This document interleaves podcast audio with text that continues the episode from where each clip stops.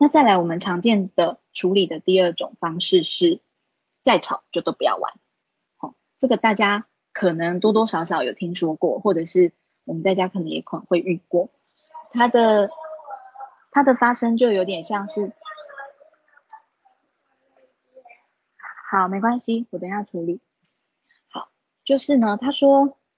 这个场景就很像小孩在抢积木，大人就把积木拿走，说。你们都都先不要玩，等你们不吵了，我们再来玩。那这个东西它传达给孩子的讯息是什么？第一个就是是大人来决定谁可以玩，谁不要玩，而且大人说话我们就都不能玩了。所以其实好跟不好的决定权是大人，就是这件事的发展好或不好，决定权在大人，玩乐的权利也是大人的。所以小孩在这里面看到的是。力气大的人，有资源的人，其实可以决定其他人的互动方式。那另外一个是，这两个兄弟或姐妹或兄弟手足，他们其实会不会在这一次一次的关系中累积出来一个状态是啊，弟弟妹妹真的很麻烦呢，哥哥真的很麻烦呢，只要他出现，玩具就会被拿走；只要他跟我想法不一样，我们的玩具就都不能玩了。这个东西会对这段关系变成一张负面的。标签变成这个人的出现，可能会影响到我的游戏权利，所以这个意识其实反而是加强了手足冲突的累积的可能性。所以在这段过程中，其实孩子没有办法在这个过程里面学习看到对方的需求，也没有办法看到我们到底在吵什么，所以他很难在这当中去练习到协商的能力。这个是我们对于再吵架都不要玩这个处理方式的一个担心。那再来第三个处理方式，我们最常见的就是先出手就不对。我们可以看到，就是最常见的其实就是这个。你可以看到右上这个图，妈妈说：“你知道我为什么要处罚你吗？”然后这个哥哥说：“因为我又动手打妹妹，我应该要好好跟他用讲的。”妈妈就说：“很好，你眼泪擦一擦，可以吃饭了。”可事实上，十分钟前发生什么事？就是弟弟正在玩积木啊，然后学步正在学走路的妹妹直接去拉他的头发。对，妹妹可能也不是恶意的，对，但是他这个动作呢，哥哥很痛，因为哥哥一痛就直接打到了妹妹。那如果妈妈没有看到十分钟前发生的这件事，他就只会看见哥哥打了妹妹。那这样就没有办法拆解到这整件事情比较完整的面相。然后你也看到左张左边这张图哦，这这是新闻上常常有的。如果我从这个角度看过去，这个人是在比中指，但是我如果从这个角度看，他不是，他在比三。哦，所以上从上图看下去，你可能会觉得这个人怎么可以比中指？他在骂谁？可是真正的事情是他根本不是在骂任何一个人。所以如果今天我们把事情的处理定义在先出手就不对，其实那个对与错，你反而更难进去调查或觉察，会看不清楚事件的原貌。那这个在处理手足冲突的时候，他就没有处理到真正的冲突了，他只处理到表面的那个大家的反应模式而已。嗯，好，再来第四个最常见的就是爸爸妈妈会希望小孩说对不起。在冲突过后的时候，结束的时候，我们说这是对不起魔法咒语。那这一段我交给戴琳来解释。好哦，呃，对不起魔法咒语这一个想法，其实呃来自于说我们去观察到比较多的状态是在呃假设是在幼稚园，然后呢或是在游戏场，然后呢我们的小孩跟别的小孩起冲突了，然后可能是打人家。然后呢，爸爸妈妈就很快会想要说，好，你去跟人家说对不起。然后说完对不起了之后，那个尴尬的气氛就化解了嘛。然后反正我已经说，小孩都说对不起，你还怎么样？然后好像就没事了。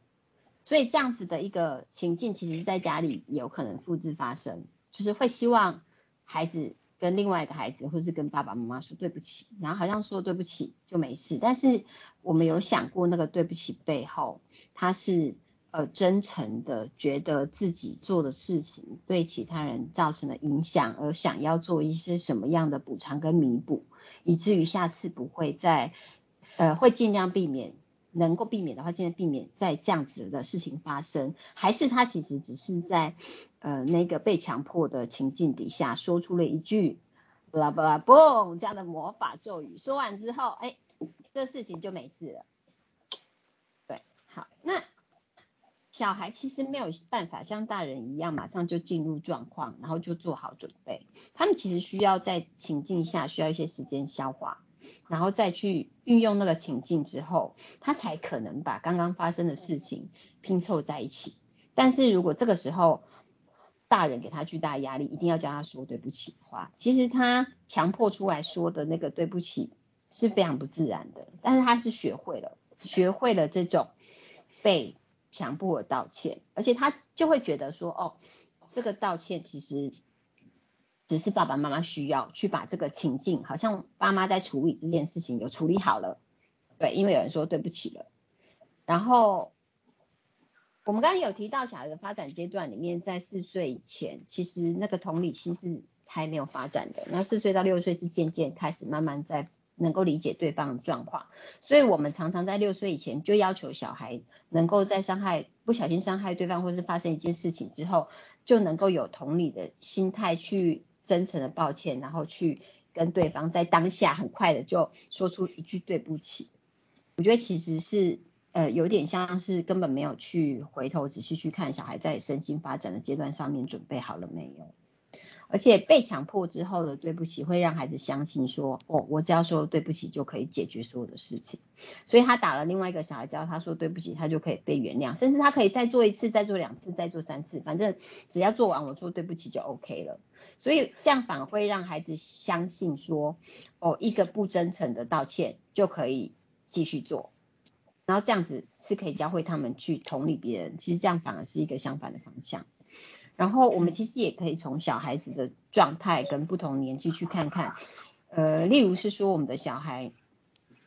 他其实还是很幼小的时候，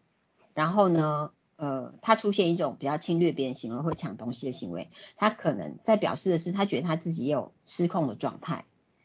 这时候其实是需要帮忙跟介入的。然后你可没有办法期待他们那么小就能够自己把自己的情绪哦镇定好，然后呢很快的表达悔意。如果我们的小孩大到可以了解这个道歉是什么意思，而且不小心伤害另外一个人的话，其实你呃去直接指导他去道歉的这件事，其实反而是应该要用另外一个东西来取代，那个叫做身教来取代。我们要做什么身教？我们最好是带着他一起去理解状况。然后我们可以等待他，然后我们示范那个关心呃被伤害的人或是被损害的人的状态，然后我们去理解他现在怎么了，也有机会让孩子的过去呃他们在可能冲突的时候状态被另外一个孩子理解，然后去练习彼此的表达，然后呢我们去真诚的表达我们想要弥补那个受害的小孩的一个。的举动，其实这些东西孩子看在眼里，他其实就会一次一次的，就是感受到那种哦，这样子的真诚的歉意从爸妈的身上流露出来。然后我如果也有真的觉得那个人，我真的听他说，看他哭，我也觉得那好难过的时候，慢慢发展他的同理心的时候，他其实才能够呃渐渐的比较趋向我们说的那个真诚的心理的歉意。然后我们有没有用足够的时间去陪伴孩子经历这些，去用身教部分带着他去感受这些。然后我们其实，在共学的时候，常常看到小孩就不小心弄了另外一个孩子，当下呢他就没有说对不起，然后他就跑走了。可是可能过了五分钟，你就看他拿一个糖果回来，然后想要跟另外一个小孩说，嗯，就是这给你。因为其实他他的想法是他痛了，然后我想要让他开心一点，我自己想到的弥补方式是哦，我吃糖果会开心，所以我就去拿糖果给他。其实呢，就是真诚的从他心里面发自内心的想要和好、想要抱歉的一个行为，但他没有标准的 SOP 叫做对不起这三字的展现。所以我觉得其实我们也可以去看懂孩子的一个这些表现跟行为，而不是强压他们去做那个对不起的魔法咒语的练习。那还给那个万如，好哦，好，那再来第五个我们最常见的处理方式就是抱抱亲亲大和解。这个就是说，呃，很多的父母在小孩吵架了之后呢，呃，最后就是会要求小孩，可能两个都还在怄气、不开心的时候，好，抱一下对方，亲一下对方，说我爱你。好，我们应该常常在网络上看到类似像这样子的一个处理方式跟照片哦。那这个的处理做法有可能会带来什么样的示范呢？我们其实常遇到的是，其实小孩都还在一个不高兴的状态，他就要因为爸妈的这个要求，他必须要立刻伸出双手去抱那个人。所以这个仪式其实他是有点形式的，就是他心里其实还没有准备好进入一个很亲密的状态，然后可是他他动作已经要先做到了，所以他变得很像一种表演，其实是给大人看的。那给大人看，OK，我们 OK 了，但事实上心里有没有 OK？有没有真的把两方最在意的事情解出来？可能还没。那另一方面，这也可能是一个回避冲突的方式，因为可能对很多的成人来说，害怕冲突太久，因为冲突太久，那感觉是很焦虑的。所以如果有一个据点，而且这个据点是甜蜜的感觉，那这个冲突就可以赶快结案掉。所以其实大人会很想看到小孩和好，非常渴望。所以在这个抱抱亲亲这么明确的动作，其实对大人来说是一个安心的状态。哦，那但是第三个是我们最担心的，就是其实如果小孩他成长过程中一直被要求用这件事情来和解，小孩对他身体的接触会不会产生一种扭曲的连接？就是我可以用身体来和好，我我如果要和好，但我。嘴巴还没有准备好，心里还没有准备好，没关系。但我先用身体。那那个身体被人家碰触的那个界限，如果经常性的用在这样子的场合，那是不是对孩子来说，他也是在放弃他原本身体的界限？他原本不想抱，可是没办法啊，就抱了。那那个来来去去，其实孩子的身体自主权就在这里面慢慢的模糊掉了。好，那最后一个就是跟刚刚戴琳提到的很像，很好的样貌其实不是只有一种。小孩其实有好多种很好的样貌，他可以最后很多小孩其实，在冲突后，他们可能十分十分钟前还吵得天翻地覆，十分钟后又很开心的玩在一起了。这个是呃害怕冲突的大人很难想象的，因为冲突对我们来说其实是一个很痛苦的的的状态。没想到小孩竟然可以这么快又玩在一起，而且竟然有这么多种方法。这个在小孩身上，其实如果我们用观察的，其实是观察得到。很多种和好的样貌，对，所以抱抱亲亲大和解，我们其实是有一点担心这件事情对孩子的身体，或者是他对仪式、对和好的想象，其实是可能是扭曲的。那另外一个我们常见的处理方式就是，你先冷静，那等你哭完我们再来讲。这个要求其实有隐含一些讯息哦，就是你在哭的时候，我没有办法处理你的心情。等哭完了，我们再来讨论事情。所以你哭，你就先哭，但是我没有办法在这个时候跟你一起处理。所以哭好像是一个隔绝在事件之外的东西。那那个情绪其实就变成一个很空的东西。它它为什么存在？其实没有人知道。那这里面其实也有可能是大人对于负面情绪的过去的投射造成的。比方说，如果呃我们在从小到大的过程中，我们就是经常被我们的上一代要求不要哭，就是不要这么激动，不要一直生气，就是这些抒发负面感受的的过程，我们常常是被抑制的。其实我们长大以后，对于小孩的哭，可能也会投射到那个感觉是很焦虑的，好，可能会想到这是一个很软弱的行为。或者是会浮现出以前小时候被大人拒绝的那些感受，那那个对哭声或是对吵架时候的情绪，其实有可能跟大人从小到大自我期待是有关系的。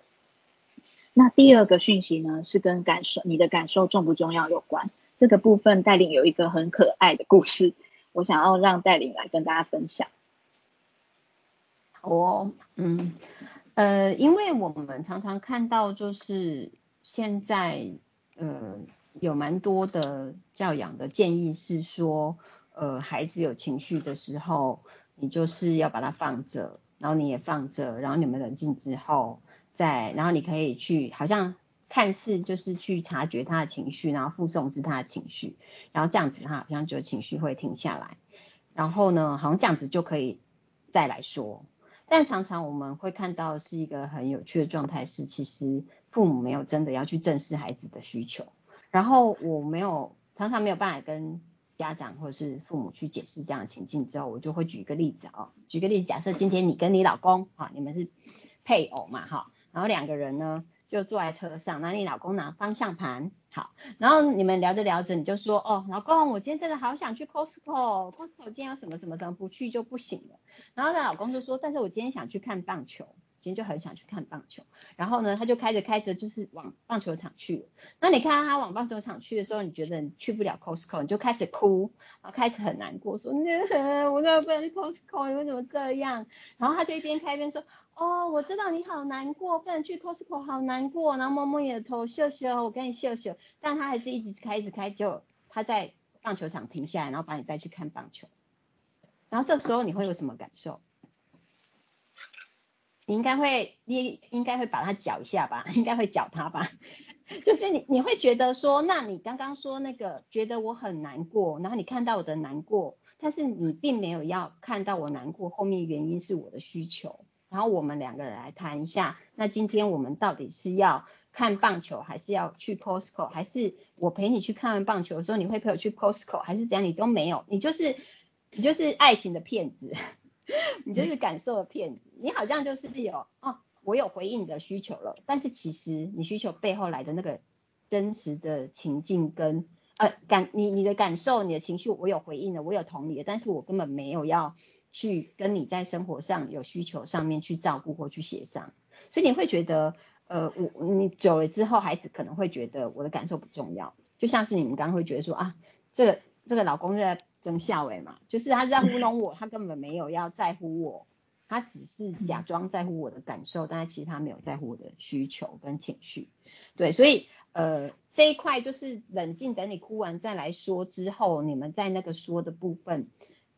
有真的去同理要对孩子，还是只是同情他？那同情同理，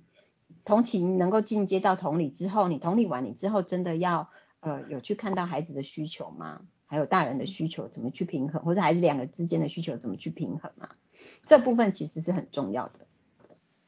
好，那下面的这个情感梳理的什么？来看一下，情感情感隔离的影响。哦，嗯，好，那我就接着讲第三个情感隔离影响，就是哦，你今天有情绪了，好，你情绪很激动了，你在哭嘛？好，哭完再来讲的话，其实会让孩子有一个。我在哭，我有情绪，我生气的这件事，其实是一个必须要被隔离开的，必须要被呃分开的。然后呢，这样子呢，我才能够再回到爸妈身边，我才能够再回到我的妈妈身边。我的心里面真的自己的情绪跟感受是不被允许的。虽然我被允许发出来，但是它的结果就是呃。我必须要去一个自己的地方，去我自己来面对一下我自己的情绪。家家人或父母的陪陪伴的部分，其实会因为我的情绪而被需要断开。那他就会学会说，哦，这个地方需要我的是有情绪的时候就会被隔离，有情绪就是不好的，所以我要等我的情绪过后之后，我才能回到这个真实的世界去跟别人谈。那这个这个其实会让一个孩子在发展自己的自我过程里面有一个部分叫做假我，那个叫做社会化的期待，期待他怎么样？那这个部分是他必须要去压抑他的自己的真我的情绪的需求的直觉的部分去配合或是去形成的。那人是一个健康的人的过程里面，他的假我跟真我是平衡的。但是如果很小就常常用这种方式去处理的时候，他其实会有可能形成一个好像哦有事情就自己去冷静，然后冷静完再回来，然后就是很好像成熟的小大人。那其实我们常常会说，这可能就是在假我的部分，它其实是过大，然后真我的部分其实说的很小。那带着这样的状态的孩子或是大人，长这样的孩子长大之后，其实我们现在很多大人也是，就是那个假我跟配合很大，但是常常觉得很空虚，不知道自己是谁。对，然后这一点也在可以回应到我们最近有看到一个纪录片叫做《创伤的智慧》，然后因为这部纪录片的话，我没有办法给大家连接，是因为它是呃有定期开放的，他现在是没有在开放的。然后我有找到一个就是有人做的观后感的记录，那他其实有提到说人，尤其是像是孩子的阶段，很需要跟自己的真实还有他的情绪啊依附。跟父母要依附，跟自己的真实要连接，然后去接受自己真实的情感，是一个很基本、很基本的需求。对，这样子他的自我、自自我的认同里面才会有我有情绪的我也是好的，然后有需求也是好的，然后我身体需要怎么样也是好的，他不会一味的去压抑自己。好，